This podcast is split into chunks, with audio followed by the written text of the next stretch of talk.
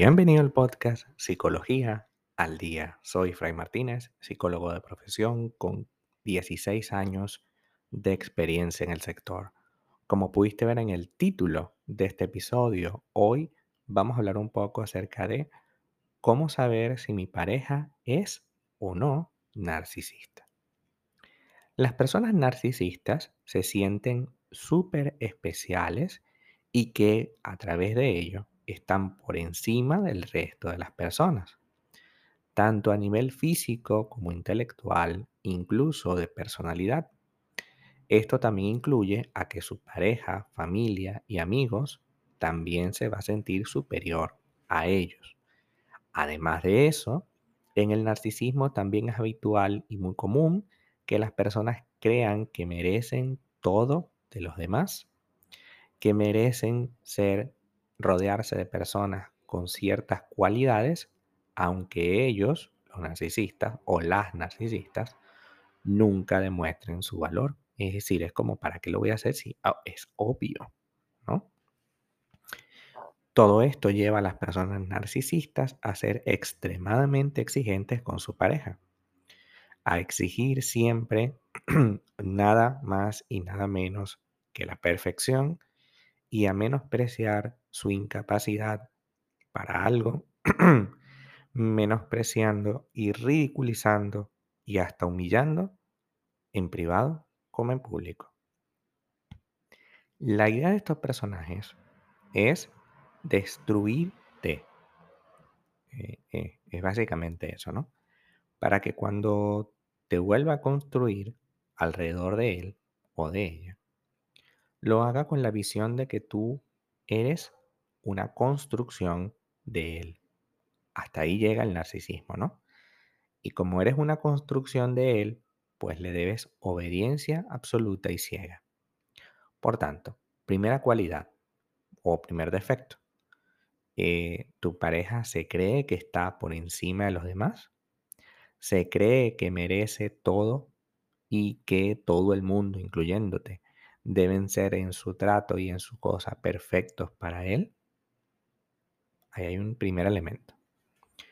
Un segundo elemento vendría a ser que espera un trato especial, preferente para todo. Siempre se creen más dignas de apoyo que todo el mundo. Por tanto, cuando tú les comentas que te sientes mal porque, por ejemplo, te botaron del trabajo, esa persona te dice, ajá, está bien, qué vaina, pero va y te cuenta algo de él. ¿Por qué? Porque la idea es que no pasemos tiempo hablando de ti o de otros. La idea es que, pase, es que hablemos única y exclusivamente sobre mí. Esa es otra cualidad. Quiere hablar únicamente de sí mismo. No es posible para esa persona tratar de conectar con otro, a menos que eso tenga que ver consigo mismo. También pasa que tiene altas expectativas acerca del futuro contigo y con todo el mundo.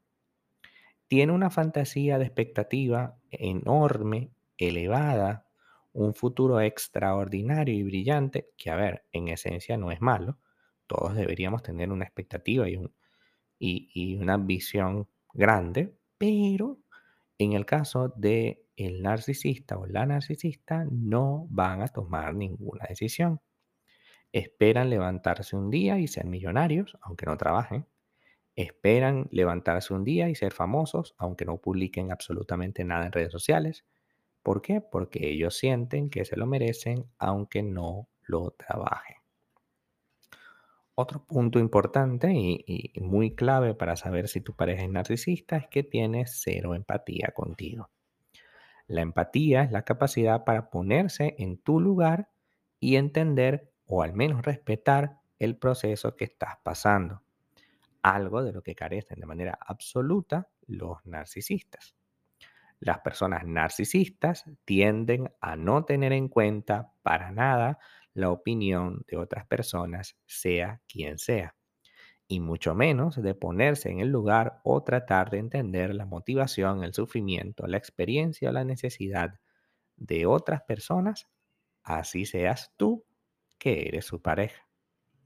Por tanto, una persona con esta característica no es capaz de vincularse contigo realmente.